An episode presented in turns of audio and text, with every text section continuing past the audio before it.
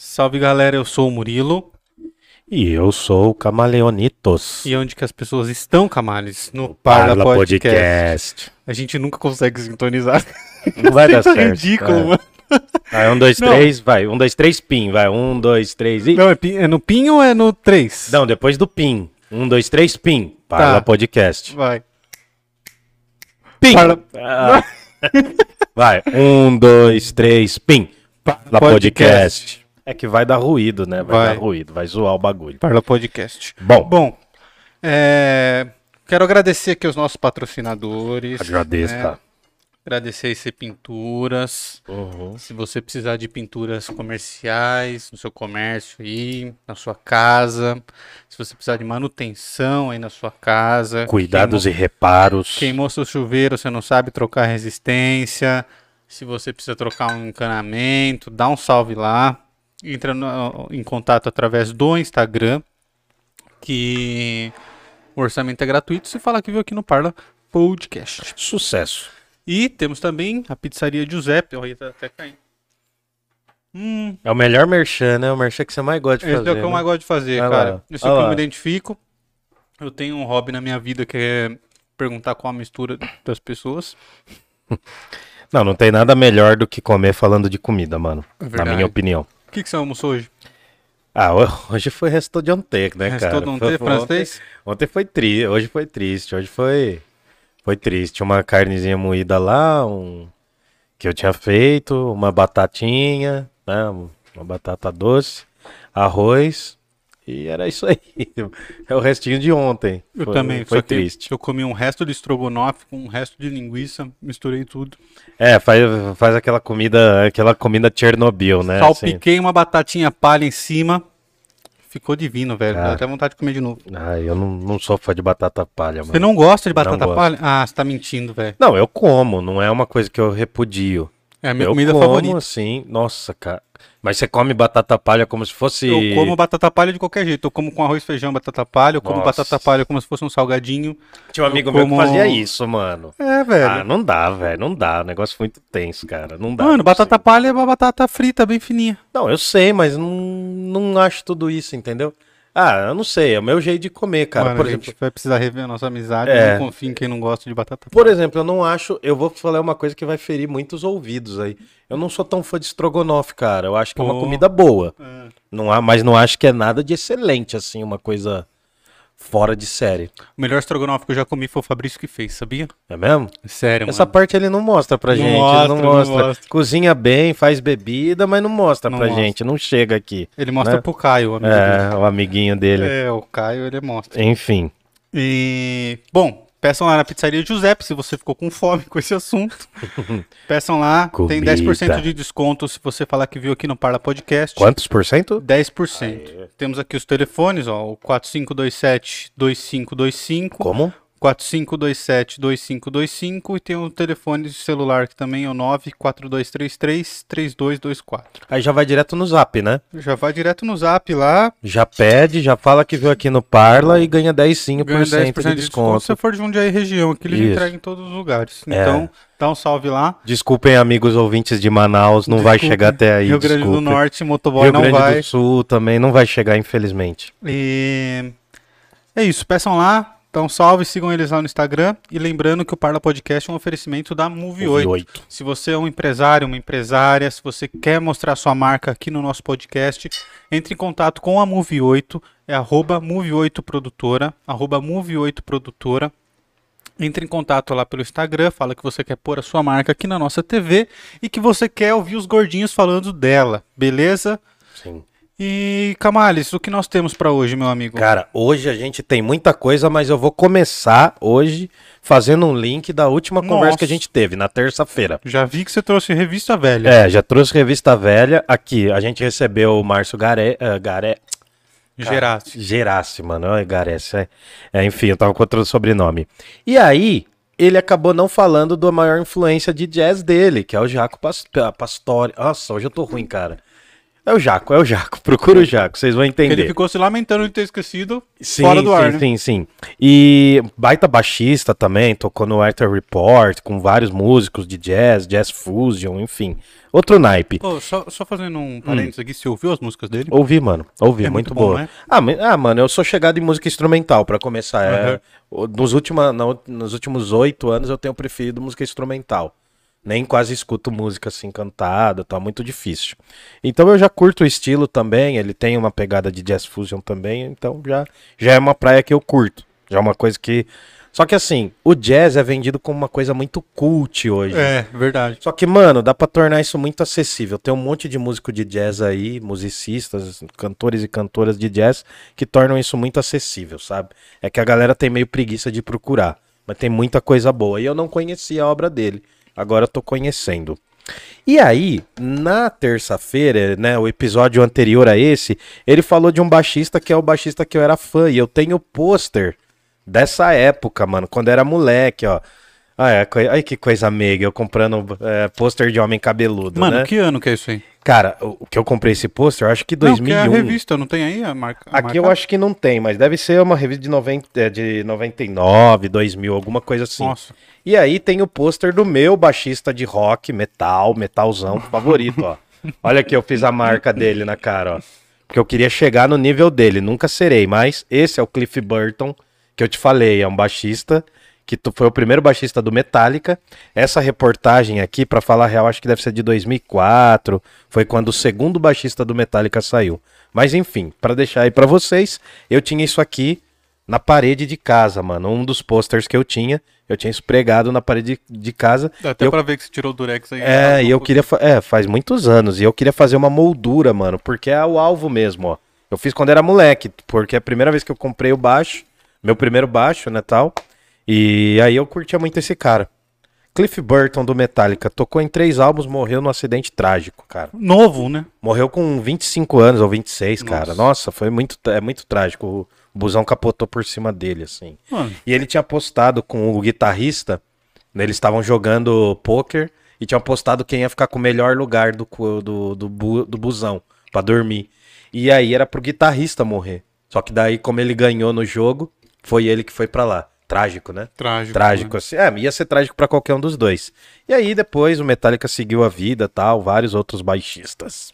Bom, aí, só pra gente esclarecer tudo isso, né?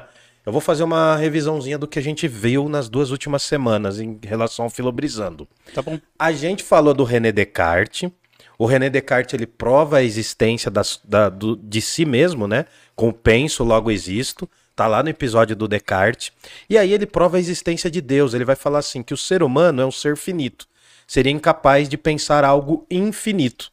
Então essa é a maior marca das ideias inatas. A ideia do infinito nasce com a gente e é uma marca de que Deus existe. Porque é um ser finito na relação de causa e efeito que o René Descartes faz? O ser finito, como nós, seríamos, nós seríamos incapazes de pensar algo infinito. Então, na visão do, do René Descartes, a marca de que Deus existe é que nós conseguimos conceber a ideia da, da coisa infinita. Entendeu? Sacou mais ou menos? Então a prova da existência de Deus se dá nisso. Um ser finito, ele não conseguiria pensar por si próprio uma coisa infinita. Aí vem, né, na sexta meditação lá, entre a quinta e a sexta meditação, René Descartes, depois de falar penso, logo existo, teria provado a existência de Deus. Só para lembrar, né, aqui tem duas turmas que vão se dividir. De um lado, todos eles acreditam na razão, tá? Todos eles acreditam que a razão, o conhecimento racional é importante. Nenhum deles, a princípio, é ateu. Então, todos eles acreditam na razão e também acreditam em Deus. E aí, de um lado, vai ter a galera que vai ser chamada de idealista e natista. Ou pode ser chamado de racionalista. São as pessoas que acreditam que nós nascemos com algum conhecimento. Se é um bebezinho, se é um pedacinho de joelho, né? Tem aquela carinha bonita de joelho, carinha amorfa. E aí você nasce com alguma ideia pré-concebida. Quais são essas ideias? Principalmente a ideia de Deus. Tá lá no, no seu HDzinho quando você nasce. E aí você vai desenvolver. Do outro lado, vai ter a turma que eu vou falar hoje, que são os empiristas. Que pros caras não tem nada a ver isso. Ninguém nasce com conhecimento, esse conhecimento vai se formando ao longo da experiência. Tudo bem? Uhum. Então é uma turma que fala que você nasce, você já tem alguma coisa ali dentro, e da galera que fala que quando você nasce você não tem coisa nenhuma. Isso é falando da discussão que eu vou retomar já já, mas só fazendo outro parênteses, a gente falou da reforma protestante Hum. com o Francisco. E a reforma protestante é um movimento moderno, porque ela inaugura uma nova noção de indivíduo. Vejam o episódio do Francisco, que é o episódio sobre Martinho Lutero, porque vocês vão se surpreender com a qualidade daquele teólogo e pastor, amigo meu, né? A gente tá para fazer uma visita lá na igreja Vamos dele. domingo? Cara, esse domingo eu não posso, porque eu vou estar fora. Vou estar em o São Paulo. vamos eu estar acho que- gravando. Ah, então não, mas é das 10 ao meio-dia, né? Se dependendo do que for, a gente dá um jeito de ir. Demorou. Mas eu faço questão, mano. E aí o que acontece? A reforma protestante, ela inaugura uma nova forma de pensar o ser humano também. A relação com Deus se torna imediata, tá? Só era por isso pra revisar. Vambora? Vambora, cara. David Hillman. Hillman. Hilme, Hilme, Hilme, David Hilme. Ou o famoso David Rumé. É, né? porque escreve Ou David Humé, né? Então aí a galera David vai... Hume. David Hume. Então aí aparece o David Hume. Só pra gente ter uma noção do que tá acontecendo, a gente deu um pulo de dois séculos, depois a gente vai voltar. Uhum. Mas a gente deu um pulo de quase dois séculos aí entre Reforma Protestante, de Martinho Lutero, René Descartes e o David Hume. Depois a gente volta, semana que vem, o nosso episódio vai voltar e vamos falar de Thomas Hobbes. Mas agora é a vez do David Hume. Você vai entender porque eu coloquei ele na frente aí, eu atravessei algumas coisas. Hobbes fala muito sobre o Estado, né? Sim, sim, a gente vai. É, então, por isso eu vou deixar o lado político do Hobbes em destaque. Uhum. Então, o Hobbes também é um empirista. Ó, Francis Bacon, ah, John, eh, George Berkeley, Thomas Hobbes, John Locke e o David Hume são empiristas. Só que todos eles são empiristas, cada um ao seu jeito. É por isso que eu dei um pulo pro David Hume para depois falar mais de política, tá bom? Tá bom. Vou fazer, vou tentar achar um título polêmico. Bom, vambora então. A gente tá no século XVI, entre 16 e 17, né? E aí pegando um pedacinho do 18, que é quando o David Hume vai aparecer. E o que, que a galera tá querendo definir nessa época? A ciência. Hum. O que é o conhecimento científico? Conhecimento científico precisa de método. Diferente das outras visões, o conhecimento científico precisa de método. Isso, Metódico. isso, metódico. Então, a gente. É, metódico. A gente tá na modernidade, é, falhou assim, ó. Não, é que eu falei metodo. Metodo. É, ah, é uma entendi. brincadeira de ficar mudando. Aham. A sílaba tônica, Isso. né? Paroxítona e proparoxítona. Mano, não lembro de nada disso. Ah, tem que lembrar. Bom, a gente tá na modernidade, a gente tá nesse movimento do renascimento cultural e artístico que a gente falou dos pintores, a gente passou pela reforma protestante. O René Descartes vai sofrer por conta da reforma, porque ele vai ser um cara católico. E aí ele vai, ele vai visitar regiões que são protestantes. Ele vai sofrer uns perrenguinhos. A ciência tá bombando, a ciência é uma menina rebelde que tá aparecendo na festa e mudando a configuração das coisas, mudando a forma como esse mundo europeu se vê, entendeu? Muito graças lá a ter conhecido, re- retomado a questão dos do Aristóteles, a modernidade na ciência vem muito por causa dali e por conta das grandes navegações. E por fim, a gente não pode esquecer, esses pensadores são humanistas. São humanistas. Eles valorizam o conhecimento adquirido nas universidades, nas bibliotecas, muito diferente dos nossos ministros da economia. Nossa. Esses caras valorizam os conhecimentos adquiridos nas grandes instituições. Tudo bem? Tudo Aliás, eu falei ministros porque a gente teve uma sequência de lixões, né? Aham. A gente teve uma sequência aí, nem vamos retomar, porque tinha um que nem falava português, o outro que nem não sabia falar português nem escrever, então deixa pra lá. Bom, aí a gente entrando nas coisas, eu vou ter que dar um outro recado aqui. Eu não vou falar aqui, mas tem um primeiro filósofo, que é o cara que inaugura a reflexão empirista no Ocidente. Ele reinaugura, melhor dizendo. Esse cara se chama Francis Bacon, tá? Ele tem um método e ele está desenvolvendo uma reflexão sobre a ciência, como a ciência tem que se organizar a partir do século XVI. Tudo bem? Entre o 16 e o 17. Francis Bacon. Se vocês quiserem pegar um pouco das informações sobre Francis Bacon, eu indico uma página, um canal chamado Isso Não É Filosofia. Eu já falei deles aqui. Isso não é filosofia. Vocês vão ver que tem um episódio que ele fala melhor do Francis Bacon, tá bom? Deixa eu só passar aqui porque eu não vou falar dele, infelizmente. Pode ficar para um outro momento. Deixa eu correr aqui. Vamos Deixa pro. eu pedir pra galera também deixar o like aí, que a gente Ô, não pediu. bebê. É, pede, pida, pida, É, pida. Deixa o like aí, galera. Ajuda muito a gente. Quando deixa o like, não custa nada. É só apertar o, o joinha aí, é rapidinho. Dá um joinha. Depois que você estiver assistindo daqui 10 anos isso aqui, aperta o joinha também, desgrama. É, depois que apertou uma vez, fica, né? Mas você Não, fala mas se a pessoa não tá tá vendo, é todo mundo que tá Tá. vendo, entendeu? Entendi.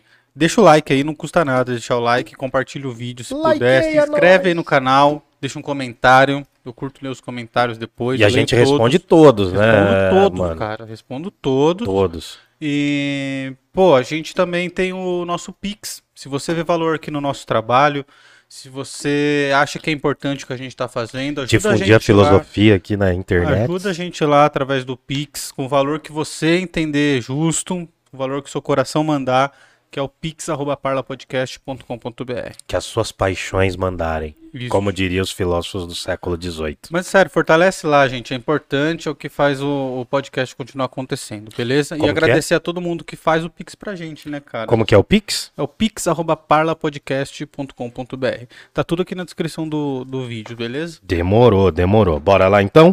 Bora. Bom, David Hume é um cara do século XVIII, é um cara nobre, um cara poderoso do Reino Unido. Mas ele não é inglês, ele é escocês. É que aí tem uma discussão sobre a Escócia ser posse da Inglaterra, enfim, por aí vai. Isso é antes do, do William Wallace lá? Do... Ah, não, não, bem depois, bem depois. Essa figura do William Wallace, o Wallace é uma figura mítica do século XII ou XIII, se eu não me engano, E da independência. Ele é. Você gosta? Ah, Cara, eu tenho que assumir pra você, Coração mano. Valente. Eu curto pra caramba os filmes do Mel Gibson, velho. Você curte? Pra galera que curte cinema, a galera, A galera curte, o pessoal meio que despreza os filmes do Mel Gibson, mas cara, eu não sou patriota, muito menos com relação aos Estados Unidos, mas eu gosto pra caramba do filme O Patriota. Hum. Gosto pra caramba de Coração Valente, choro no final. Criancinha mesmo, choro, cara, tanto que eu evito ver, cara. Foi o primeiro filme que eu chorei também. Cara, que eu fico esse é muito um filme emocionado. Aquela musiquinha, tal, aquele drama, enfim. Então, ali é um período ainda da Idade Média, finalzinho da Idade Média, tá bom? Mas o David Hume é bem posterior. Só que assim, existe Escócia, mas vamos, vamos resumir aqui, ele nasce em Edimburgo, né? Mas vamos resumir que ele é do, do Reino Unido. O Reino Unido é a soma da Escócia, da Irlanda, do país de Gales e da Inglaterra, tudo bem? A Irlanda, lembrando que ela vai ser dividida aí, mas a gente fala disso depois, porque não é o momento agora. Viu? né? Deixa eu só fazer uma pergunta também. Você tá com o seu celular aí? Eu estou, estou, estou. Ah, você vai Coloca no vídeo precisar aí pra eu ler os comentários também. da Beleza, bebê. Vou passar aqui pra você. Olha a tecnologia. Tá com 40%. Vamos ver se você consegue Ah, aí. vai aguentar, vai aguentar. Vai, aguenta, aguenta. Que aguenta É Xiaomi? tudo. É Xiaomi? É, é Xiaomi, Xiaomi, Se é Xiaomi. Xiaomi, É Xiaomoso. Vai durar até amanhã. É mesmo? É bom essa marca? Eu não, não é. sei. Não é, que, não é que ela é boa, boa, mas a bateria dura. Então tá. Aí, ó, vê aí. Pelo menos eu tinha um que era. A bateria durava pra caramba. Mano, vou começar com aquela brisa de novo de falar que eu tô dentro do negócio, cara. Eu, eu já vou pirar nisso daí de novo, de Você novo. tá com a camisa toda psicodélica. É, não, hoje eu tô cósmico, É mano. tie-dye isso aí, né? É, tie-dye. Eu ganhei, eu ganhei de um amigo meu que é grafiteiro, tatuador, pichador. Ele é um multiartista aqui da cidade também. Deixa eu só achar aqui, deixa eu abrir o linkinho. Como que é o nome dele? Ele se chama Ócio. O Nossa. nome dele é Ócio. Não, é o nome artístico, né? Mas eu não vou revelar o nome real dele aqui. A gente fez um quadrinho junto. É, eu vi o quadrinho que você fez. Bora lá então? Aí, Bom, valeu. Aí o que acontece? Você baixa os voluminhos aí, vê aí Já se tá se vira. baixado, já tá baixado. David Hume nasce em uma família nobre. Vocês viram na foto que a gente postou dele? Ele é todo bochecha rosa, né? Fofinho, Ele é, né? ele é todo Ele é chiquezinho. Ele é muito Nicolas Cagezinho, por quê? Porque ele é de família nobre. Hum. Tem uma foto dele que ele tá parecendo a mama brusqueta, mano. Tem mesmo. Porque eu tava tentando achar Tá a parecendo foto um piruzão. É, ele tá parecendo um piruzão. Não, mano, é os caras do século XVIII, tudo meio piruzão e com e com Piruqueta. piruquita. Então é desse jeito mesmo, mano. É os caras tudo cara de boneco.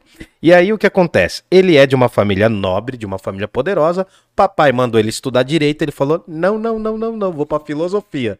foi estudar filosofia, foi importantíssimo. E tem uma coisa, eu não posso garantir com 100%, eu acho que eu já ouvi falar disso. Ele foi, é, de certa forma, ele conhecia de economia. Hum. Sabe aquele barato do padrão ouro? É. De basear a sua mercadoria no, na quantidade de ouro? Sim. Isso foi desenvolvido pelo David Hume. Ah, é? Porque a Inglaterra, nesse período, está no momento pré-revolução industrial. E nesse momento está surgindo uma coisa chamada mercantilismo, que é o pai do capitalismo. E o David Hume ele foi extremamente importante para a economia da época dele. Isso é pouco falado. Ele não foi reconhecido em época, ele era um grande intelectual, mas não foi reconhecido. E aí o que acabou que ele teve que trabalhar como preceptor, que é professor de uma molecada nobre, poderosinha também, não existia escola. E além disso, ele também foi da chancelaria do Reino Unido. Então ele teve uns cargos políticos importantes. Ele não fala tanto de política, mas ele foi um cara fundamental para a política da época dele. Conheceu Rousseau, Jean-Jacques Rousseau, que é um outro filósofo que a gente vai falar logo logo também, tá bom? A obra mais famosa do David Hume, deixa eu mostrar, né, a cara desses malucos, que eu mostro esses caras, eu acho que é aqui que tá da mama brusqueta. Deixa eu ver aqui, deixa eu pegar aqui. É, o pessoal eu... do Spotify vai ficar na saudade. Mas vai, aí vai, vai. Na, na thumb do vídeo tem a foto. É, dele. não, não. A gente fala para eles, ó. Ó, eu vou mostrar vários aqui. Esse é o Francis Bacon. O Francis Bacon você já tinha mostrado. Já tinha né? mostrado. Esse é o pai da filosofia empirista. Eu vou falar o que, que é. Francis Bacon. A gente não vai falar dele aqui porque não, não tem como falar de todos os filósofos. Seria muito importante, mas eu vou pular. Bom, é... e aí tem esse cara aqui que foi o que a gente falou na semana retrasada. O Benito de Paula, nosso querido, né? Descartes. né? O homem do bigode cheiroso, René Descartes. Descartes. E aí a gente tem. Olha, aqui, é esse aqui, ó. Tô parecendo minha bisavó, isso aqui. Olha isso aqui, ó. Olha que coisa linda. É o piruzão, olha lá, ó. Olha lá, ó. Que bonito, olha que coisa linda. Esse aqui é o David Hume, cara. Tô tentando lembrar que ele parece. Esse cara velho. foi extremamente importante pro mundo e ele tem essa papada, ele é fofo, olha lá. Ele Coloca é aí no, nos comentários quem que vocês Tá, quem que, que vocês lembraram aí, ó? Quem que vocês lembraram? Nossa, é. tem um filósofo que é a cara da minha avó, mano. Sério? Que é o John Locke. O John Locke era a cara da minha avó. Você vai ver só, você vai ver. Eu vou mostrar depois. John Bom, Locke parece John Locke, avó. John Locke parecia minha avó. Eu falava na escola, a galera não acreditava. Eu levei a foto da minha avó sem óculos. Igualzinho, Igualzinho. mano. Igualzinho. Bom, é... um beijo, vó. Pode ser para baixo também. Né? É, vamos ver lá. Bom, e aí o que acontece? A maior obra desse David Hume é um tratado sobre a natureza humana. Aí começa a fa falar de verdade. Por quê? O que, que é natureza humana nessa época? Hum. Cara, é difícil falar porque é quase como se esses caras fossem psicólogos. É doido falar isso, mas a natureza humana seria o conjunto de comportamento, como a gente se comporta, seria também uma reflexão sobre a nossa alma. Eles costumam falar alma, mas na verdade é intelecto, a sua capacidade intelectual, e também são os nossos valores morais. Então a natureza humana ela tem um sentido muito amplo. É uma palavra que vai entrar na moda agora. Natureza humana é um dos temas que guia tudo, tudo, tudo, tudo que a gente vai conversar. E esse tema está dentro de um outro tema maior. Então imagina você abrindo uma, uma caixa e tendo outra caixa menor. A caixa menor é natureza humana. A caixa maior seria a epistemologia, que é como a gente conhece as coisas para essa turma moderna, para os moderninhos, entender como é o mundo fora de mim é extremamente importante. Por quê? Lá na Idade Média os caras falam: não, Deus criou o mundo. Tô resumindo, tá? A Idade Média é mais complexa que isso. Deus criou o mundo e tá tudo certo. Mas aí o que acontece? Qual é a minha relação, né? O meu intelecto, como que meu intelecto compreende o que está aqui na minha frente, esse copo d'água, copo com água? Como que meu intelecto entende isso? Esse é o debate. E esse debate é um debate de epistemologia. A palavra é feia, mas é fácil. É teoria sobre o conhecimento. Episteme significa conhecimento. Logia, o estudo. É o estudo de como a gente aprende as coisas. Epistemologia. Tô vendo a Má fazendo assim, ó, epistemologia bem bonita aqui, ó. Pode Ela botar faz. umas florzinhas do lado, tal, deixar bem pop. Bom. Ou ela vai meter um não. É, não, tom, né? A tela azul, né? A tela azul, né? Tum, travão. Não, eu gostei que ela colocou o Bender, mano. Ela Eu sei que é um meme batido, mas eu gostei que ela colocou. Ah, agora entendi! Agora tudo faz sentido. Deixa eu parar, senão vai botar de novo. Bom, e aí a gente vai entender o que, que são impressões e ideias. Aqui é o caminho do nosso curso, ó. Impressões e ideias, o que, que é causalidade e se der tempo a gente vai falar das paixões. Lembrando que paixão não é ficar apaixonado. Paixões são, por exemplo, a ira, a inveja, o próprio amor, o ódio, a vaidade. Paixão ou sentimento? Paixão seria o que a gente chama hoje de sentimento. Essas palavras vão mudando conforme o tempo. Ora são paixões, ora são sensações, né? Eh, eh, Esses nomes vão mudando dependendo do filósofo. Mas basicamente é o que, que a gente leva no coraçãozinho, entendeu? Se você odeia, você tem uma paixão, você tem uma pássio, tá bom? E aí, agora fica legal. Por quê? O conhecimento pro David Hume começa com a experiência. É uma indução. Ele parte da experiência para se tornar uma ideia. Ele parte da sua primeira impressão para ele se tornar uma ideia. E pensem a palavra impressão como impressão mesmo, de impressora. Por quê? Vou dar um exemplo, né? O David Hume, ele divide todo o conhecimento humano em impressões e ideias. Tudo bem? Fala, bebê. Não. Fala, tá tranquilo? Tô, tô acompanhando. O que, que é uma impressão? É todo o conhecimento que vem dos meus cinco sentidos. Você acabou de comer a pizza. Sim, Ela é gostosa, muito, deliciosa. muito. Causou uma determinada impressão. Hum. A impressão é aquilo que fica forte em nós. Quando você vê, você fica impactado. Vou dar um exemplo. Vai, você fica impactado. Vou dar um exemplo ótimo. Vou dar um exemplo ótimo. Olha isso aqui. Isso aqui é Isis Valverde, mano. É a terceira mulher mais bonita do mundo. É a terceira mulher. É, primeiro vem a minha mãe, depois vem minha namorada, depois vem a Isis Valverde. Ah, pô, tá bom. Terceiro lugar, não me complico com ninguém, né? Ah, bom, essa aqui é a Isis Valverde, ó. Vamos supor que ela tá real aqui, ó. Oi, Murilinho, tudo bem com você? Me passa seu número de telefone. Né? Vamos supor que ela tá aqui. Qual é a primeira impressão que você vai ter ao vê-la? Que ela tá muito louca. Se ela tá pedindo meu telefone, Não, que ela usou vai- droga. É, não, é. Não, você vai falar um ai papai, você vai falar um ai papai. Porra, Fala, você fingindo, eu já fiquei rubro. Imagina ela falando. Então, então, ó, a Isis Valverde chegou caminhando com esse salto, né? com a- ah, ai, papai, deixa, deixa pra lá. Ela vem andando e fala assim: Oi, Murilo, tudo bem? E dá um beijinho na sua testa. Aí ela passou um pouco do ponto, né? Não tem intimidade. Aí, ah, tá bom, beleza. Você vai falar, sai daqui, sua feia, bruaca, né? Vai falar, Isis Valverde, sua bruaca, vai falar assim, né? Não, mas o que acontece? A impressão que vai causar nos seus sentidos é, você vai ficar, você vai ficar daquele jeito. É. Você vai ficar daquele jeito. A impressão que isso vai causar é um acesso direto aos seus sentidos. Os sentidos, os seus cinco sentidos, são a primeira forma de você conhecer o mundo. É daí que vem o seu contato com o mundo real. Como que você descobriu que o gosto da pizza é bom? Porque, porque alguém te falou? Porque eu senti o gosto. Porque você baixou no computador que era? Você sentiu o gosto. Esse gosto foi acessível. Tá vendo que a teoria dos empiristas dá bem certo, né, mano? Porque, pô, mano, como que você sabe que o fogo queima, né? Se eu pegar a sua mãozinha, dá sua mãozinha aqui, dá sua Você mãozinha. vai pôr fogo na minha mão? Dá sua Mano, eu mãozinha, preciso mano. dela pra Você trabalhar. tá no podcast, é, eu sei como que você trabalha.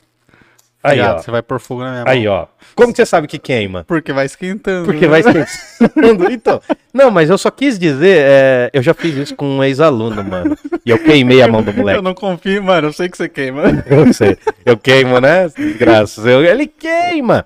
Então, o que acontece? Pra você poder falar sobre o mundo, você precisa ter o primeiro contato. Quando você nasceu, o médico bateu na sua bunda pra você chorar. Foi a sua primeira impressão em relação à dor. Uhum. Depois dessa impressão, imagina uma folha de sulfite mesmo. Essa impressão foi ficando mais fraca. Vou dar um outro exemplo também com arte. Não entendi. Vai ficando mais fraca como? Você vai ver, você vai ver, você vai ver. Ó, isso aqui é uma das minhas caricaturas favoritas que eu ganhei de um aluno meu. Pô, que da hora, velho. Olha essa bem caricatura. Ele me, deixou, ele me deixou que nem um mangá. Notem que eu continuei vesguinho, orelhudinho, né? Tô com a cara do Sócrates aqui, ó. Olha aqui, ó. A barba ruiva. Olha só que da hora isso aqui. Esse é, esse é a minha caricatura favorita, mano. Foi um aluno chamado Thales Leon que fez pra mim, acho que em 2016, 2017. Desenhista, cara. Olha isso Porra, aqui. Thales mandou muito, hein, mano? Agora, ó, eu vou usar o outro lado, vocês não vão ver tão bem, mas por quê? Isso aqui, daqui, sei lá, 50 anos, talvez o desenho fique assim. Fique mais fraco. Você tá entendendo? É porque nenhuma impressão. Ela vai deteriorando com o tempo. Vai é deteriorando. É, porque você tem esse acesso do sentido, por exemplo, vo- é, o termo que eu quero usar não é o do David Hume, é do John Locke, que é um filósofo que vem depois. Ele vai falar que nós nascemos como se fôssemos uma folha em branco. Eu literalmente, mas enfim, né? A, a gente nasce como o nosso cérebro uma folha em branco, uma tábua rasa, né? Uma tábula rasa, que não tem conhecimento de coisa nenhuma, e os primeiros conhecimentos vão se formando. Então, por exemplo, né? a- primeira vez que você levou um tapa da sua mãe, né, uma chinelada da sua mãe. Você sentiu dor. Aquela primeira dor doeu. Aí depois você apanhou de novo, foi apanhando da vida, apanhou dos boletos, apanhou de um monte de coisa, das ex. Foi apanhando. Aquela primeira imagem da dor. Às vezes batia no coração. É, então. Dói, hein? Mas aquela primeira imagem da dor foi se apagando. Dores novas foram surgindo. Posso dar um exemplo que eu tô entendendo? Dê um Acabei exemplo, de dê comer um a exemplo. pizza. Cada segundo que passa, eu, eu lembro menos do sabor dela. Então, Se passar, tipo, 10 anos que eu não como uma, pi- uma pizza, eu vou falar, putz, eu já comi a pizza, mas não lembro o gosto. E você já pensou, por exemplo, ah, às vezes você, você come alguma coisa que fazia muito tempo que você não comia. Não dá aquela sensação assim, putz, já ficou tipo um mês sem comer chocolate? Não. Não? o meu tamanho. Cara, não, eu sei. Não, mas eu já fiquei uma cota sem comer chocolate. Às vezes eu faço essas coisas, fico um tempo sem comer determinadas paradas pra sentir um outro gosto, tá ligado? Por exemplo, faz bastante tempo que eu não tomo um uísque mesmo em casa, né? Pra mim é diferente, pra mim é diferente. Tô lá em casa, tal, tomo um iscão, né? E fortaleço a tropa, que nem o cara. Fortaleço a tropa. É, enfim, vamos correr pros malotes, enfim, vocês entenderam a referência. Mas imagina, aquela sensação talvez eu resgate com a minha memória. Agora imagina, a primeira impressão que você teve de algo é aquela sensação forte que fica em você. Com o passar do tempo, é bem provável que essa impressão se torne uma ideia. Uma ideia na sua mente. Então você deve lembrar do gosto do melhor estrogonofe que você comeu. Vamos supor que foi há seis anos atrás. Você deve lembrar, e quando você come estrogonofe hoje, nem sempre ele chega na mesma qualidade Não chega. mas chega perto. Então aquela ideia, aquela impressão de lá de trás é reacendida. É uma força meio da memória, você sacou? Eu sinto muito isso com cheiro, cara. Então, um cheiro não te lembra de alguma coisa? Sim. Por exemplo, ah, você tá, só- não sei, seu pai ou sua mãe tá cozinhando determinada coisa, putz, mano. Grama molhada, me lembra. Grama molhada te lembra a infância, provavelmente. Quando você brincava que nem uma pequena criança peladinha nas ruas Não. de Jundiaí, não sei. Entendeu? Brincava peladinho, né? Ah, não, não, mas a- a- acessa, acessa a sua memória, entendeu? Há um lance de memória afetiva, mas é que eu não quero usar esses termos. Bom, impressão é todo conhecimento que vem dos sentidos. Tá, beleza. então, se eu tacar a água na sua cara agora, você vai ter uma impressão em relação a essa água. Tudo bem? Vai ter com o impacto dessa água no seu junto, Uhum. porque rosto. Então, isso. Agora, a ideia é todo conhecimento que se torna, né? Ele se tornou, depois que ele passou de uma impressão, ele ficou guardado na sua memória ali, só que de uma forma mais fraca. Tudo bem? Ficou claro? Impressão é um bagulho forte. Alessandra Negrini te dando um beijo na bochecha. Putz, É uma impressão forte, marcante. marcante. Alessandra Negrini veio e deu um beijinho na bochechinha do tetudinho, Hum. né?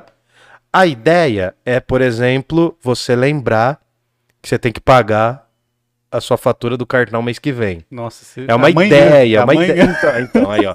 Dói, eu sei que dói. Dói, Mano, velho. eu já tô desistindo, tá ligado? Já tô dando game over. Você viu que eu tô ansioso. Amanhã eu vou passar no banco. Bom, as impressões. Opa, uou, as impressões são ideias, são, são conhecimentos fortes e vivazes que vêm por meio do sentido, e as ideias são conhecimentos que vêm por meio do raciocínio.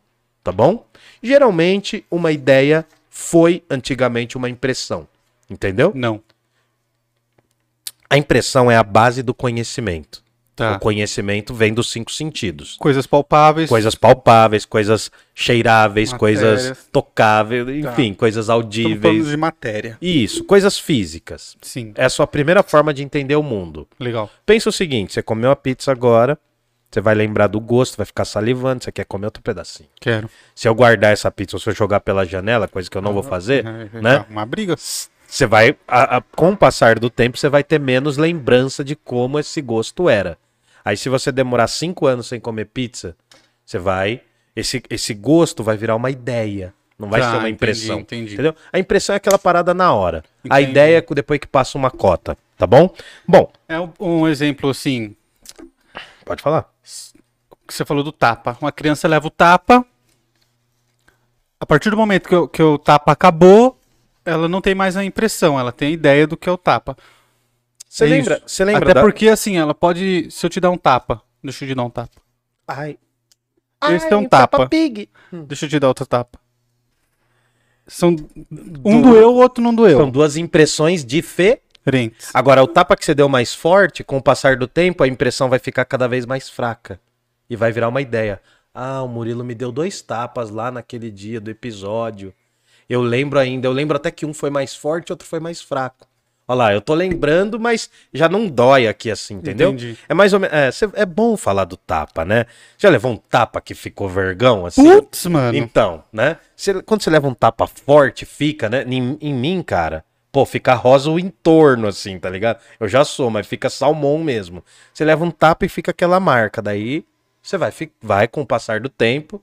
Né? É, até tem, tem gente que brinca que fala, né? Quem bate, esquece. Quem apanha, não.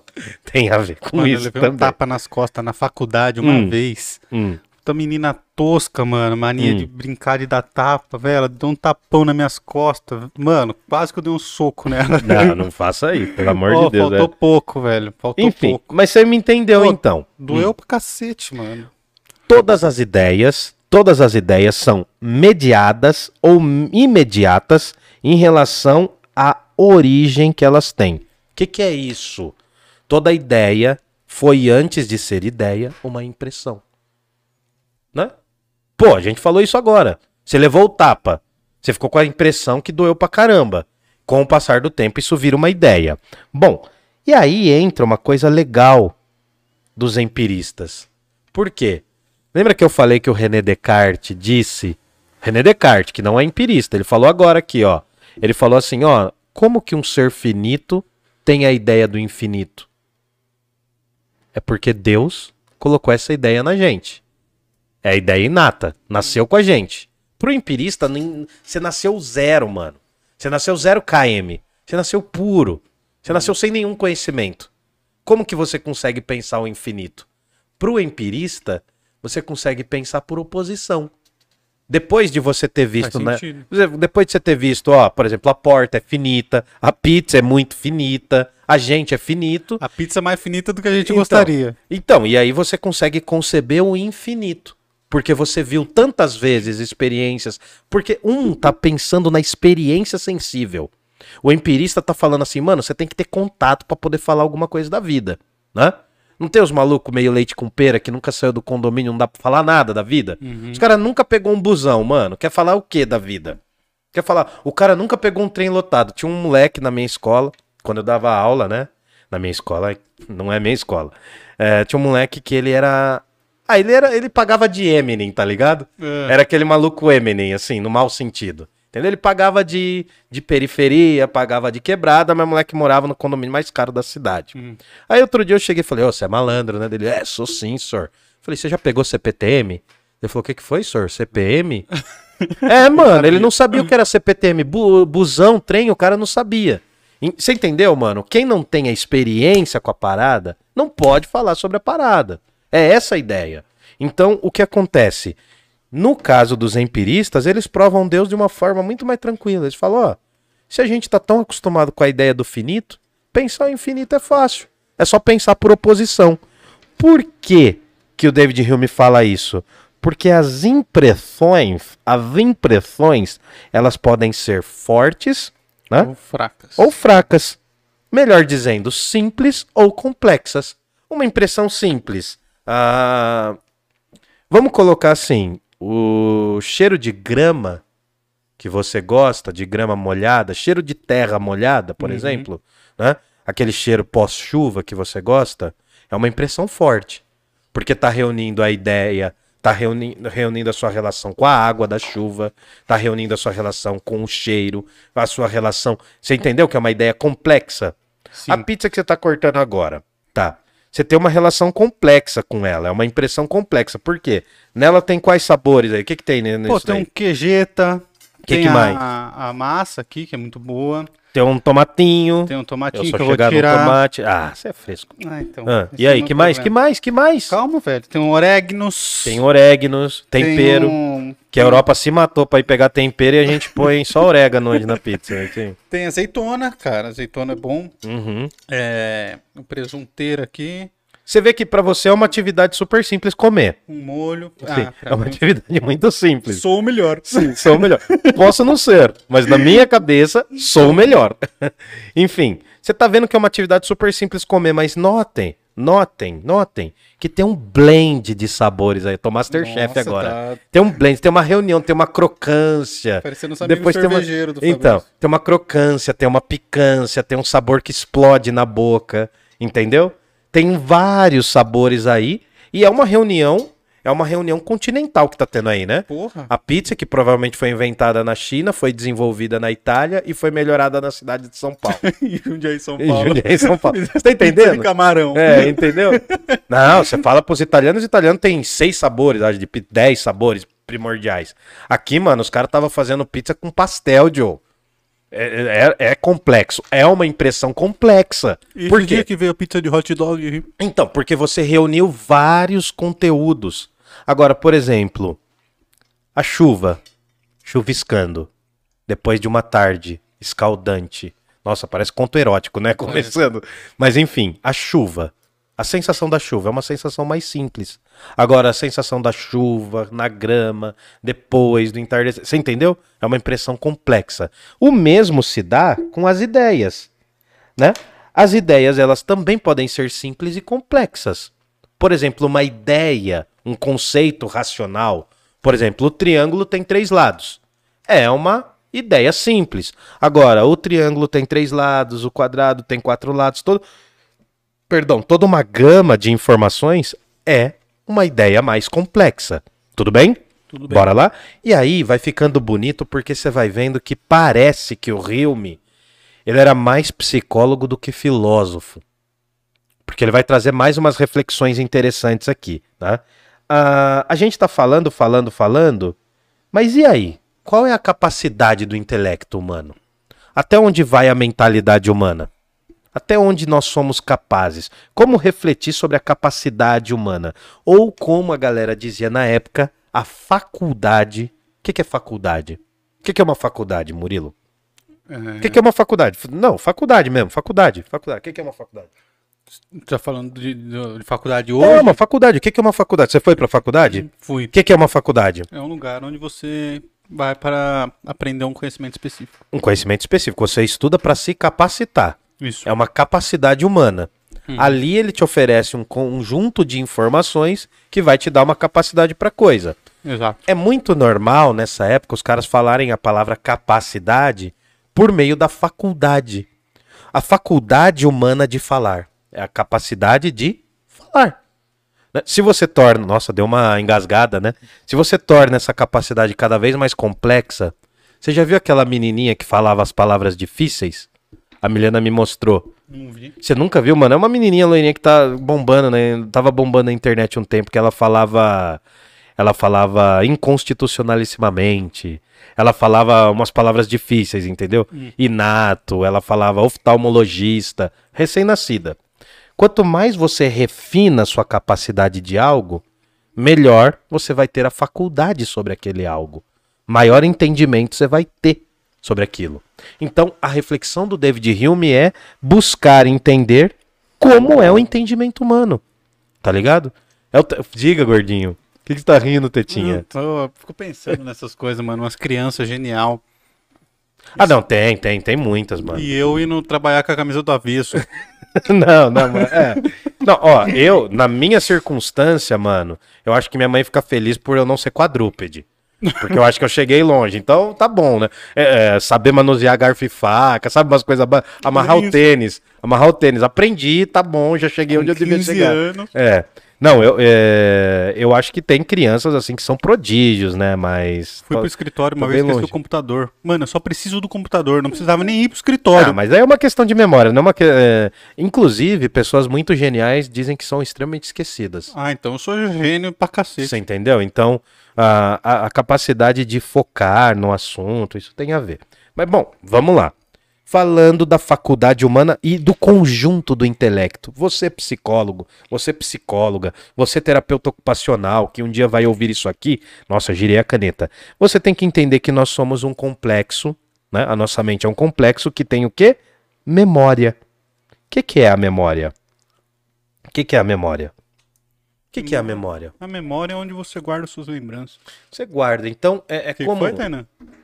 Não lembro. Não lembra? Não, Então, a memória é a sua capacidade de trazer as ideias e as impressões à tona. Por exemplo, ah, aquele dia tava quente, né? O dia tal, tal. Pô, tava quente, eu lembro. Você entendeu? A memória aí, ó, a, a sua memória manual, que eu pus fogo na sua mão, ainda tá ardendo? Não, Não tá ardendo como tava no começo. é verdade. Mas ainda tá ardendo. Se, se você lembrar desse momento que eu pus fogo na sua mão, vai vir o sanguinho, o ódiozinho, você vai querer me matar de novo. Entendeu? Mas já passou. Já passou, já foi a memória. Então a memória é uma capacidade de você trazer à tona as impressões que você teve, Sabe as quem- ideias que você teve. Quem que você me lembrou agora? Quem? O macaco que bate no, no Rei Leão. Ah, o- não. Ele o- bate na cabeça do leão e, o leão fala, ah, doeu. Ele fala, não importa, passado. no- Ah, não, não, mas ali é o. Como que é? Não é o Zazu. O Zazu é o O passarão. azul é o pássaro. Como que é, mano, o nome do, O do macaco? macaco? Sei lá, esqueci. Põe no Pô, comentário. cara, nossa, pera aí, mano. O Zazu é o passarinho. Como que é o macaco? O Mufasa é o pai. Mufasa é o... O cara é o, é o tio chato, tio tio, chato. traíra. Mano, eu não acho ele chato. Hum, O macaco é, do Rei Leão. O macaco do Rei Leão. Cara, eu tô tentando lembrar, meu Deus do céu. Rafik, Rafik, mano. Eu sabia que tinha um negócio com Ick. Enfim. Bom, então daí você deu a pancada e já ficou no passado, né? O presente não Só conta. lembrança. Bom, a memória é uma capacidade de reproduzir as ideias, as impressões. Você consegue trazer à tona. E a imaginação? O que, que é a imaginação? Quando eu- se eu te pedir assim, ó, imagina, imagina uma sereia. Eu já imaginei esses Valverde me dando um beijo. Aí, viu só? Ó, então tá bom, tá funcionando, tá funcionando. Você entrou na minha Cara, mente. tem outra aqui que eu te... I- Isso aqui eu tenho guardado que eu quero fazer moldura, mas essas aqui eu acho que Eu- não vai eu- dar. É uma pergunta que eu ia fazer. Por É, que, que você tem então, guardado, olha essa aqui, mano. Olha essa aqui, ela de noiva aqui, ó. Olha essa aqui, a Isis Valverde, ó. Terceira mulher mais bonita do mundo. A Isis Valverde, ó. Terceira ri- rivalizando com a Alessandra Negrini, beleza? Só Alessandra pra... Negrini. É porque eu não achei nenhuma foto dela lá em casa, mas enfim, né? Podia procurar, mas não ia encontrar. Então, eu tinha isso aqui porque eu tenho um monte de coisa que eu queria fazer molduras na parede, mas essas daqui não vai rolar, né? Mano, mas A pra que, que você vai fazer vai deixar. moldura da Isis Valverde? Não, mano, é coisa da vida, velho. Coisa de filósofo. Coisa de filósofo. Tá bom. Coisa de filósofo, ó, amor, eu te amo, tá? Não tem nada a ver com a Isis Valverde, não. Chegando ao final desse episódio, eu vou rasgar isso aqui e vou jogar no lixo. Vou jogar Vai. no lixo. Sou fã da Isis Valverde, mano. Eu percebi. Não dos papéis dela, mas assim, que eu não Dela lembro. só, não precisa Não, mas você lembra. Ô, só um parente. Você lembra de uma novela? Aquela novela Bug Night, acho. Conheço Teve uma. do uma- não, fizeram uma novela, cara, que botaram ela, Débora Seco, Alessandra Negrini. Você não lembra disso? Pô, botaram todo o elenco das meninas mais bonitas do bagulho. Que era uma novela que se passava nos anos 70.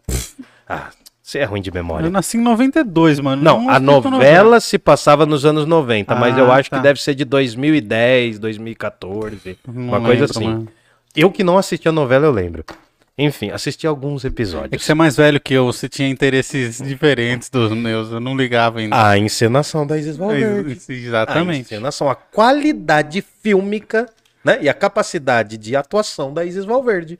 Tá Meio bom? artístico, né? É, Não, é, é complexo, é complexo. Bom, qual é o papel da memória? Nos resgatar as impressões e as ideias. Qual é o papel da imaginação? Associar as coisas.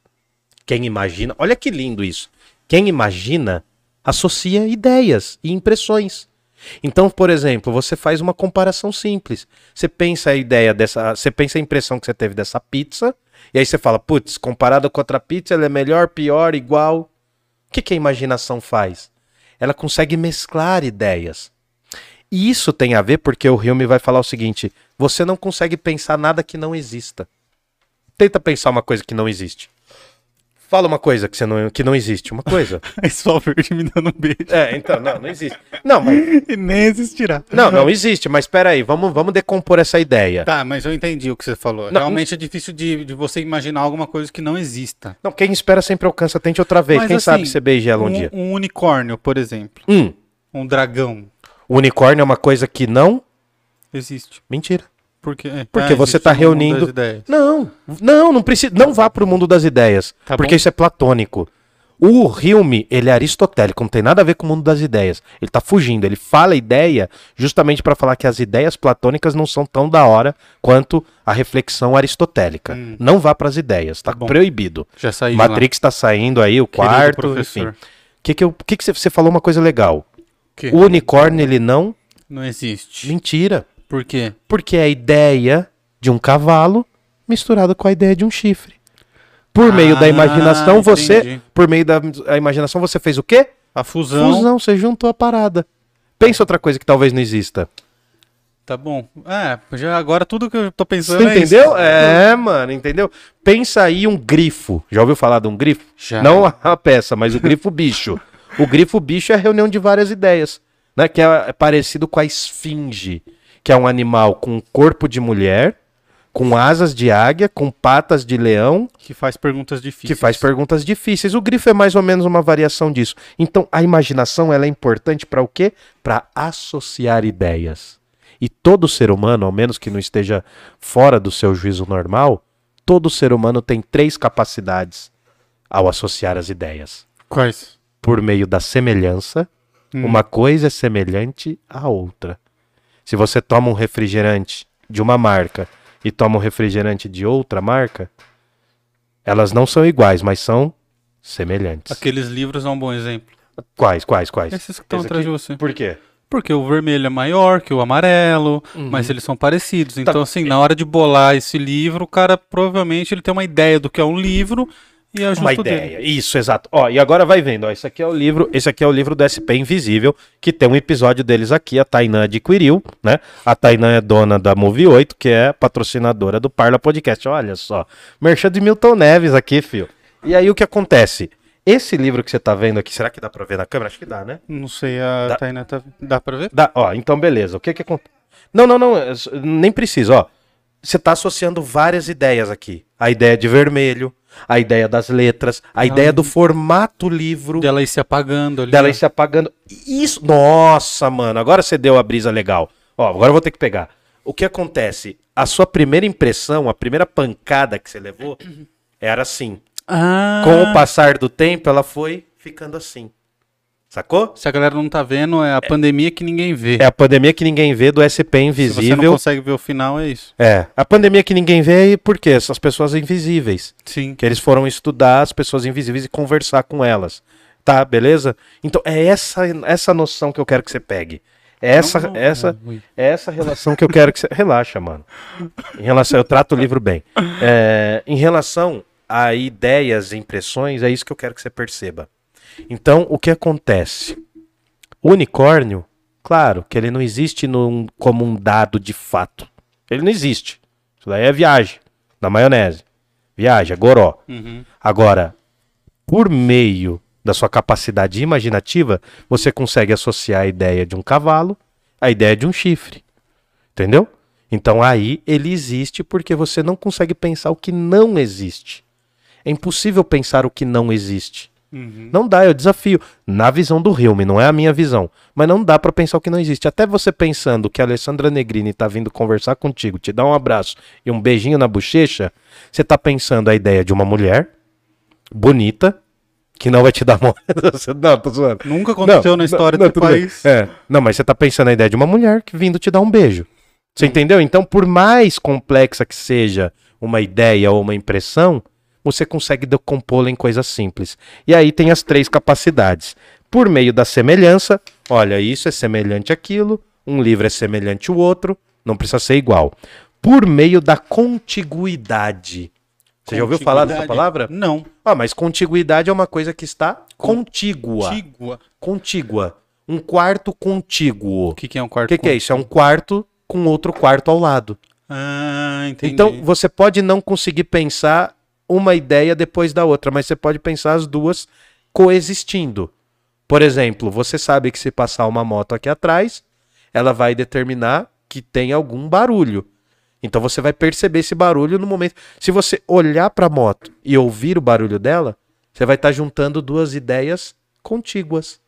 Porque ela exer- exerce algum.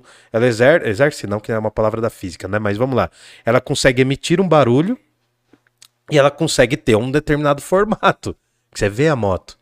Você entendeu? Uhum. Eu tô juntando coisas da mesma forma. Essa é a capacidade que a sua imaginação tem.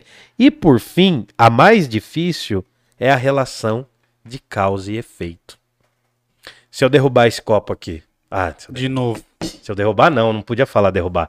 Se eu pegar esse copo aqui e soltar, ele vai cair? Vai. Porque é uma relação de Causa e efeito. causa e efeito. Quem foi a causa de derrubar o copo? Você ter largado ele. Fui eu. A Então, gravidade seria. E é legal você falar da gravidade porque o David Hume vem logo depois do Isaac Newton, que também é um empirista, que vai dar as três leis gerais da física, que na verdade podem ser duas. E aí eu vou deixar uma outra dica, eu tô muito marqueteiro. Eu vou deixar uma dica pra galera ver um canal de um amigo meu físico, né? É, o canal se chama Cientificamente, de mente, de intelecto. Vejam esse canal e lá tem ele falando das três leis de Newton sem usar cálculo, que é bem pra galera de humanas. Tá bom? Cientificamente. É o canal do meu amigo Jader, que ele mora em Santa Catarina. Ele faz faculdade Porra. em Curitiba e mora em Santa Catarina. Um beijo pro Jader, Bom. então, cara. Causa e efeito. Onde há fumaça, há fogo. Hum. Provavelmente. Né? Vamos pensar assim. Ou maconheiros. É, tudo bem, mas há uma relação de causa e efeito. Uhum. Para que haja fumaça, eu tenho que estar queimando algo. Tudo bem? Certo. Bom, olha aqui outra reflexão também do David Hume. Todas as ideias vão das impressões, que são fruto dos sentidos. É aquilo que a gente tá falando. A primeira forma de você conhecer algo não é pelo raciocínio, é pelas sensações. Tudo bem?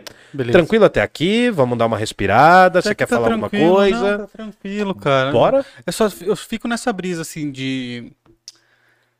de... Eu não sei se ele fala, se vai falar sobre isso mais pra frente, mas sobre, por exemplo, você vai soltar o copo, ele vai cair. Hum, Você vai soltar o copo, ele vai cair. hum, Mas isso é uma impressão hum. que a gente tem, mas não é uma certeza, no fim das contas. Exato. Exato, porque por mais que exista a gravidade, por mais que o Newton tenha feito a lei geral da gravidade, já pulando a coisa, né?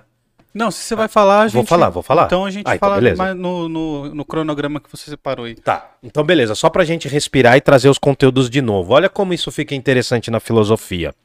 De um lado da discussão, a gente vai ter do século XVI até o século XVIII, né?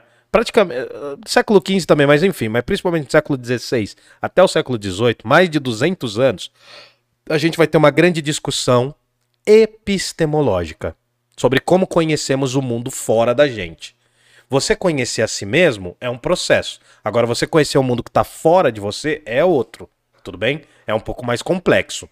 De um lado do ringue, a gente vai ter os idealistas e natistas, ou também chamados de racionalistas. Tem três caras fundamentais dessa turma: René Descartes, Baruch de Spinoza e Leibniz, que é um filósofo dos reinos alemães.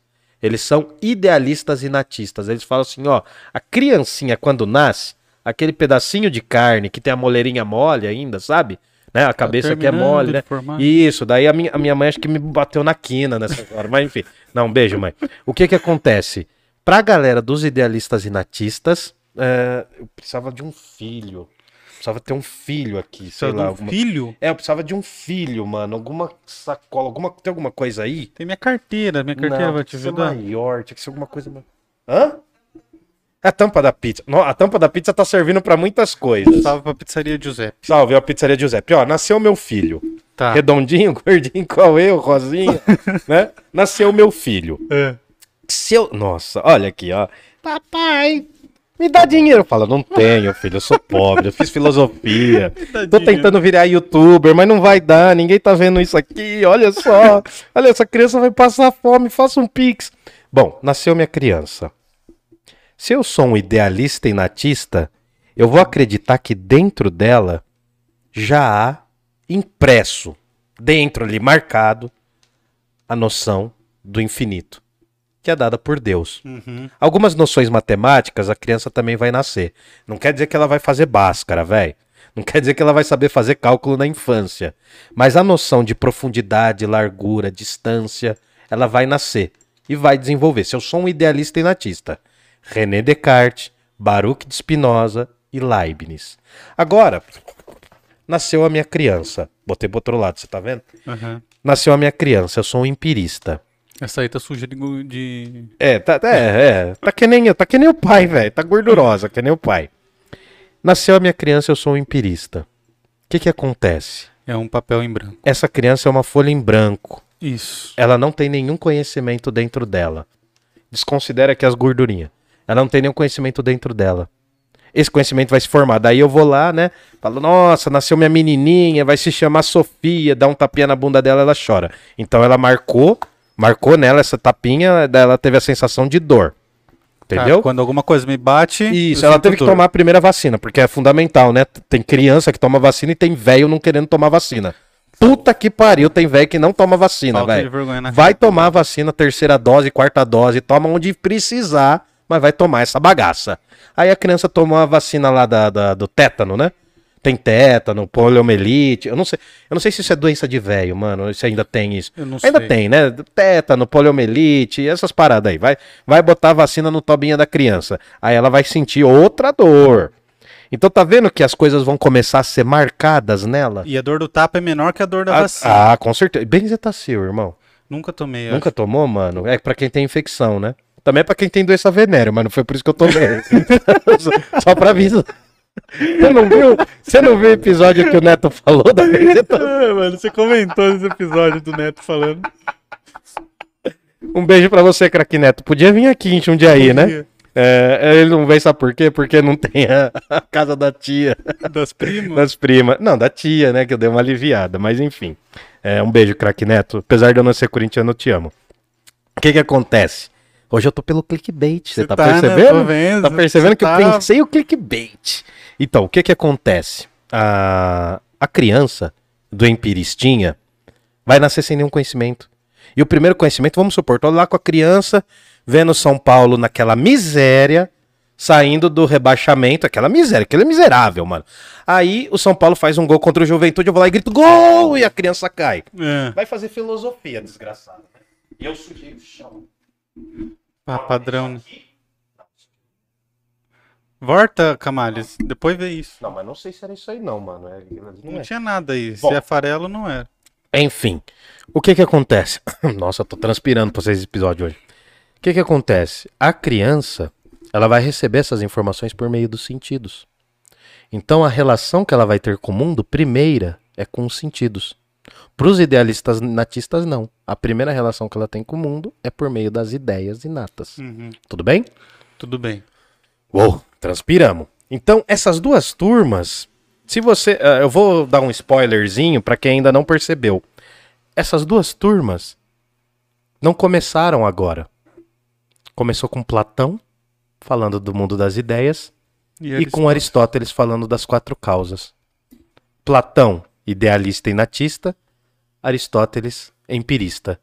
Por isso que muita gente diz que na filosofia, tudo que foi feito depois desses dois caras é uma continuação da briga desses dois caras. Tá entendendo? O Hume, ele pega a turma do Aristóteles, porque o Hume, ele tá do lado dos empiristas. E o Aristóteles é considerado o primeiro grande empirista. Tá vendo como filosofia não é tão difícil assim? Bom, só pra gente ir chegando pro final aqui, já concluindo. Pô, que rápido. Não, tem mais algumas coisas, mas só pra gente já encaminhar pros últimos assuntos. Uma coisa é a relação de ideias que acontece na sua mente. Tá ligado? Ali na sua mente não pode ter contradição. Um triângulo não tem sete lados, irmão. Entendeu? 2 mais 2 no campo das ideias. No campo das ideias, eu tô falando assim, do seu intelecto. Quando você estuda matemática, 2 e 2 é 4. Sim. Não vamos pensar aí nos físicos, nos, bi- nos É, químicos. Não, não, não, não. Não vamos brisar nos números inteiros, racionais, naquela. Não, vamos pensar o mais básico. 2 e 2 são 4. Causa e efeito. Na sua mente isso tá. Na sua mente. Então, por exemplo, se você estudar bastante, é bem provável que você fique mais inteligente. Então, é uma relação de causa e efeito. Se você conseguir perceber a semelhança de um filósofo e de outro, você vai estar ativando a sua capacidade de pensar por semelhança. Se você pensar que esses dois filósofos caminham na mesma época, contiguidade. Se você pensar que um filósofo escreveu um livro por conta de uma crítica que ele fez ao outro, causa e efeito. Um livro de um filósofo saiu por causa de um outro, que tenha, tinha falado uma coisa diferente, entendeu?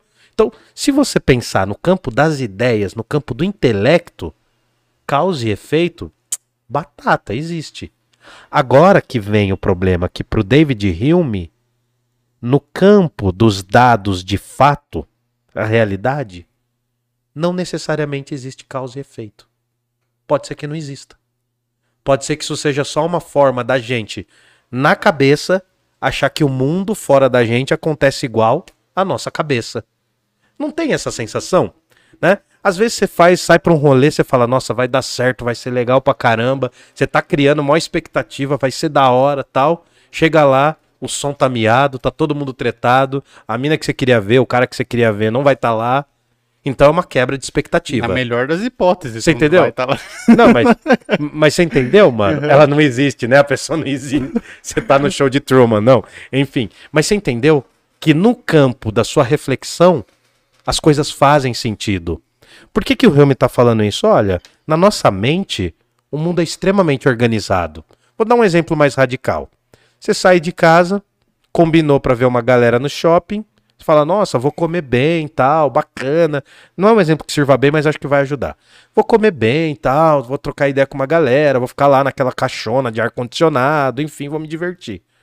Você vira esquina, vem um morador de rua, ou um morador, uma pessoa em situação de rua, e você vê essa pessoa revirando lixo. No seu mundo ideal, não era pra ter essa contradição. É verdade.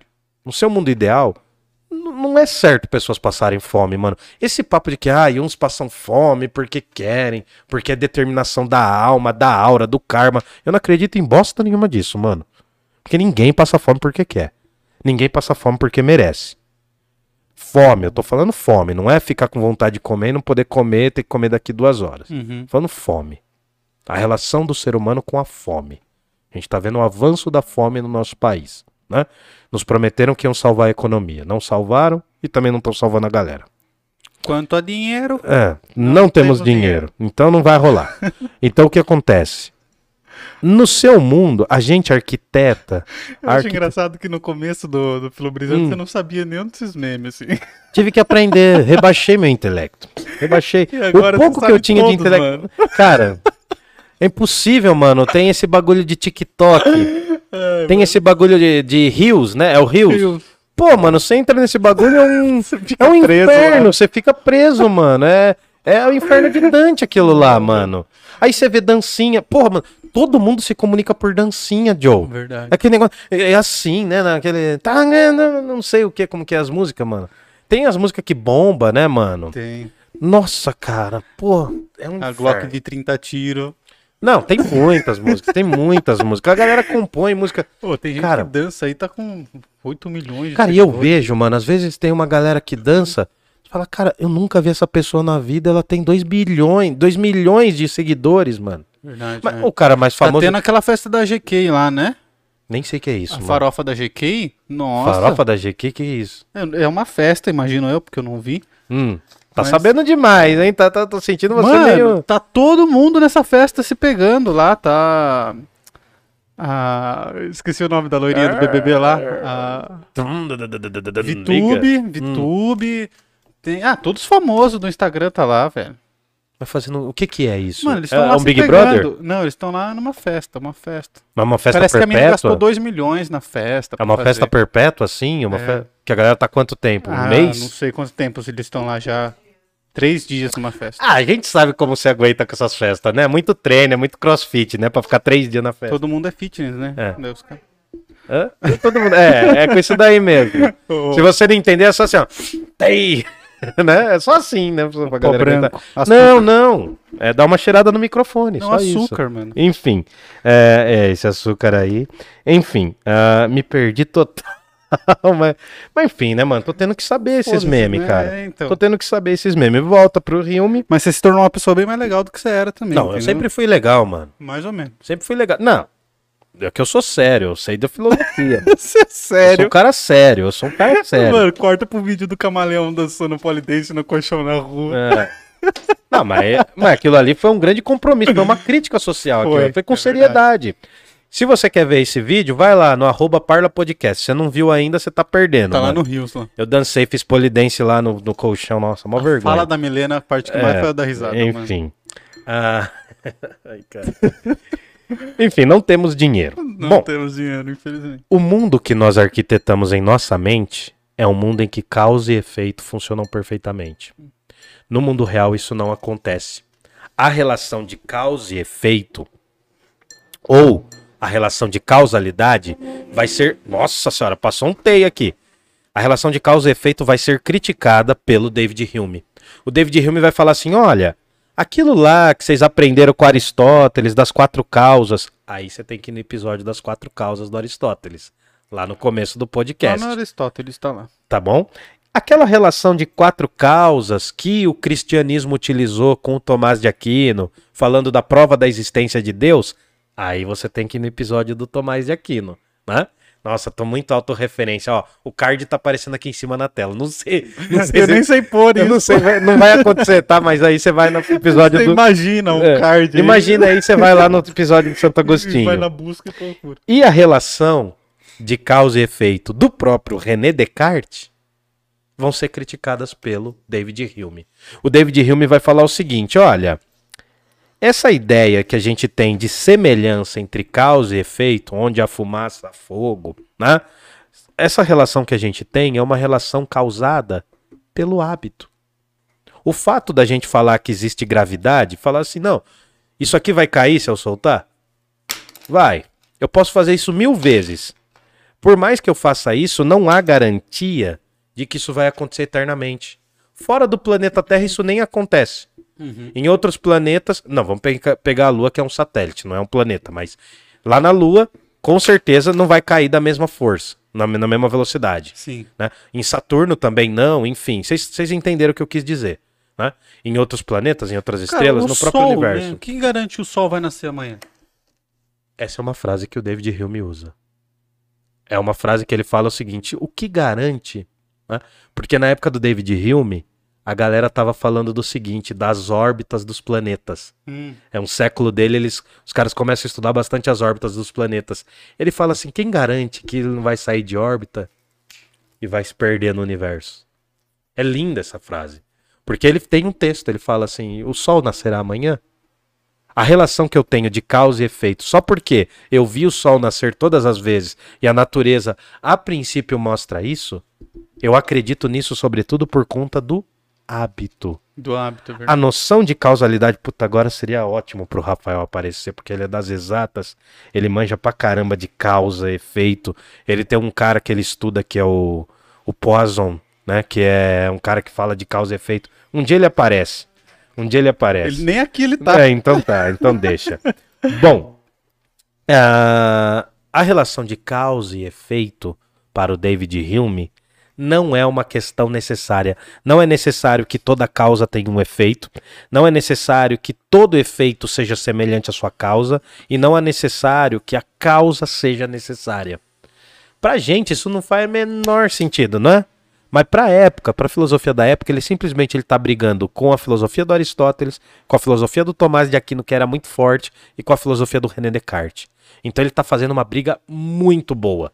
Ele tá entrando ali num tema que é polêmico, que depois vai ser desenvolvido também. Bom, aí, né, a gente pode pensar que talvez ele tenha querido subverter, tem aqui isto, subverter a ideia de causa e efeito. E essa ideia de causa e efeito, ela só funciona perfeitamente na nossa mente. Porque no mundo real, não necessariamente é assim. É o hábito, e aí surge uma palavra fundamental para o David Hume. É o hábito que faz com que a gente acredite que vai haver relação entre causa e efeito. Quem que vai pegar isso e desenvolver muito mais? Um tal de Immanuel Kant, que vem quase que para o próximo século. Né? Ele vai ser importante no século XVIII para o XIX. O Immanuel Kant vai ser muito importante. E aí eu tinha colocado a pergunta aqui, acho que você me deu um spoiler. Ó. O Sol nascerá amanhã? O Sol nascerá todo dia? Mas é claro que o Sol. As órbitas dos planetas continuarão seguindo as suas órbitas? As órbitas continuarão seguindo tal como elas estão? O peru do meu pai vai morrer no Natal? Que susto! Essa eu tenho que contar, mano. Teve um ano. Oh, isso é real, mano. Isso é real. Isso é real. Tô falando sério. Então, conta. Teve um ano que meu pai quis fazer diferente, né? Que meu pai é meio chapado da cabeça. Não bate muito bem, às Hum. vezes. Aí ele descolou um peru, é bom mano. saber de onde vem. Né, então, é. Você sabe de onde vem a filosofia. Ele descolou um peru. É. E aí não tinha lugar pra pôr o peru. A gente tinha um cachorro. Foi botar o peru no quintal, o cachorro quase destruiu o peru. o peru, né? Ele deu uma patada na cabeça, o peru ficou. Enfim. O que, que acontece? Meu pai pegou uma outra coleira do cachorro, colocou o peru Na na, na, na garagem, Ah. no quinta, na parte da frente da casa. O, o peru ficava lá feio pra caramba, feio pra caramba. E meu pai alimentando com ração de cachorro. tipo, ele pegou isso em setembro, velho. Nossa senhora, o bicho cagava, mano. Ele pegou um peru do Ele Natal pegou, ele em pegou, setembro. Era em setembro, porque ele falou: vou pegar em setembro, outubro, novembro, vai estar cevadinho, Ai, mano. dezembro a gente corta. E aí eu, eu olhando pra aquele bicho, eu falei: você tá maluco, mano? O que que você. O que você fumou? O que você bebeu, velho? E ele bicho. cuidando. Aí, mano, pegou amor no bicho. Não queria matar. Porque meu pai falou assim: não, ah, você que vai matar. Falou pra minha mãe: você que vai matar. Ela falou: você tá louco? Tá louco? E aí, cara, meu pai, em novembro, final de novembro, meu pai já tava dando banho no piro dele. Em, em qualquer outro contexto, essa É frase não dá certo. Mas aí o que acontece? Agora vamos pensar que o peru veja uma relação de causa e efeito. Meu pai começou a alimentar o piruzinho dele. Hum. O piruzinho começou a falar: Nossa, ele tá me alimentando é porque o quê? Ele me ama. Então ele vai cuidar de mim. Vai cuidar de mim, até o ponto que meu pai vai lá e mata o peru. No final ele, Ele- matou meu- peru? Não, ele acabou não matando, ele entregou pra uma outra pessoa que falou que não- ele não teve coragem, mano. Mano, não tem como matar depois que você pega amor, velho. Cara, ele começou, a chamar o, ele começou a chamar o peru com o nome do pai dele, velho. De Manuel, mano. Aí ele falou assim, não, não vai dar. Ele Ah, falou, mano, que ideia horrível, mano. Ele assim, ele, ô Manuel, daí o peru, mano, o peru é feio. Peru é um bicho feio, cara. Peru é um bicho feio. é feio. Oi, era fe... Eu não sei se aquela porra era um urubu, mas tudo bem. Porque ele era meio seco quando ele chegou. O peru olhava assim, né? Porque o peru pisca de baixo pra cima, né? Acho que é o, é o peru pisca de baixo pra cima. É um olhar feio pra caramba, assim. Olha que eu, eu sou vesgo. Aí o peru olhava assim, meu pai falava, ô Manuel! Daí o peru fazia assim. Ele não tinha força de fazer glu, glu, glu, glu, tá ligado? É, ai, mano. Que Mas ideia enfim. horrível chamar pelo nome do pai. Ele chamou pelo nome do pai dele, mano. Ô. Manuel, é. É, Nossa senhora. Ô, Mané. Daí, daí a gente começou. Mano, e teve um dia. Teve um dia que foi legal, porque meu pai tinha um passatão preto, velho, pra É. caramba. Nossa, parecia o carro dos Flintstones, mano. Dava pra pisar por baixo, assim, te ver com um assoalho fodido. E aí, cara, teve um dia que meu pai foi sair com o carro, mano. E o bicho tava na roda. Quase que ele, quase que ele, mano, quase que virou patê o bicho, cara. Ô, mas olha a ideia, cara. Ô, meu pai já teve a ideia de fazer vinho em casa. Mano, é umas ideias malucas, umas ideias malucas. Mas enfim, o David Hume vai dizer que é o hábito, apenas o hábito, que faz com que a gente acredite na relação de causalidade, ou a relação de causa e efeito. Chamar de mané me pegou. mano. É. No mundo real, não necessariamente exista uma, existe uma relação de causa e efeito. O David Hume vai falar o seguinte, agora eu vou ter que ler porque é parte do texto do cara mesmo, tá ligado? Nos dados de fato, ou seja, no mundo real, no mundo fora da nossa mente, na realidade, a relação de causalidade não é rigorosa como nas relações de ideias, no mundo dentro da nossa mente, que ocorrem na alma, nessa mente, né? Alma é ideia de mente, tá bom? Somos, opa, somos guiados pelos nossos hábitos. A mente humana, para David Hume, é um complexo entre memória, imaginação e, por fim, as paixões. As paixões são sentimentos. E olha que legal, eu vou concluir com isso. O David Hume vai falar que a razão não é a nossa maior capacidade. São as paixões que nos guiam. A razão está ali. A palavra razão vem de ratio, que é cortar. Sabe quando você faz o rateio com a galera? Uhum. Essa palavra do rateio, eu acho que provavelmente ela tem a ver com rato de espanhol. Rato é um pedaço de tempo. Um ratito de tempo, não é rato. Né? Quando você vai ler um texto em espanhol, tá lá um rato de tempo, é um pedaço do tempo. E vem- provavelmente a origem vem daí, eu não posso dizer com certeza, mas a palavra razão significa dividir. Então, para o David Hume, apesar dele ser um empirista, apesar dele valorizar os conhecimentos racionais, ele vai falar o quê? O mais forte em nós são as paixões. Só se combate uma paixão, um tipo de sentimento, com um sentimento mais forte. Mais ou menos aquilo, sabe?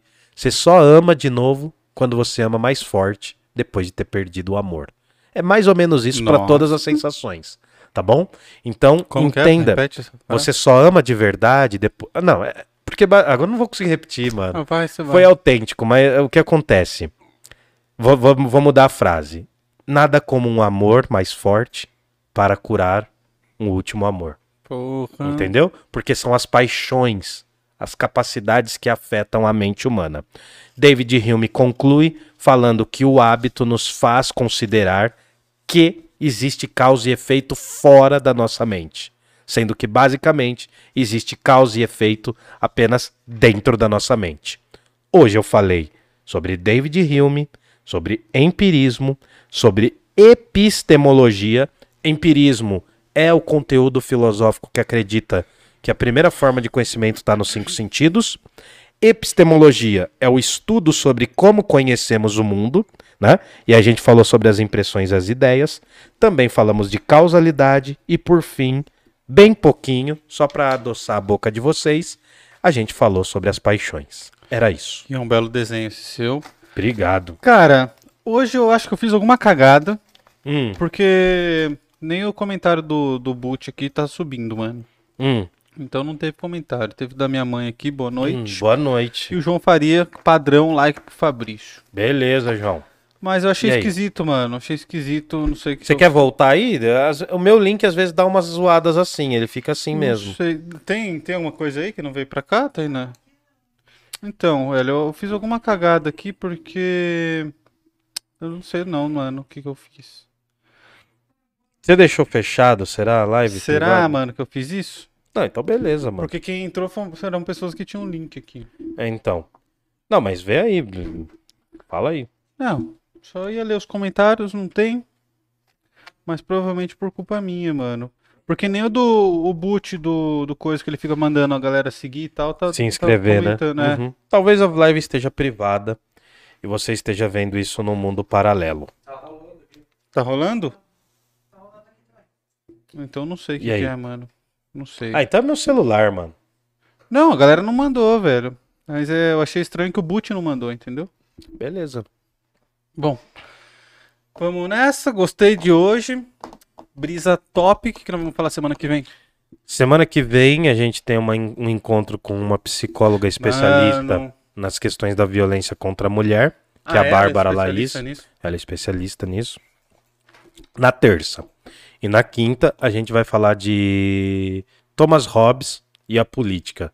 Eu acho que eu vou colocar assim, será que Thomas Hobbes é petista? Alguma coisa assim, sei lá, só pra... Já põe ele de vermelhinho. É, porque daí a gente fez do Nicolau Bolsominion, né? Sim. Nicolau Maquiavel Bolsominion, coisa que ele não era.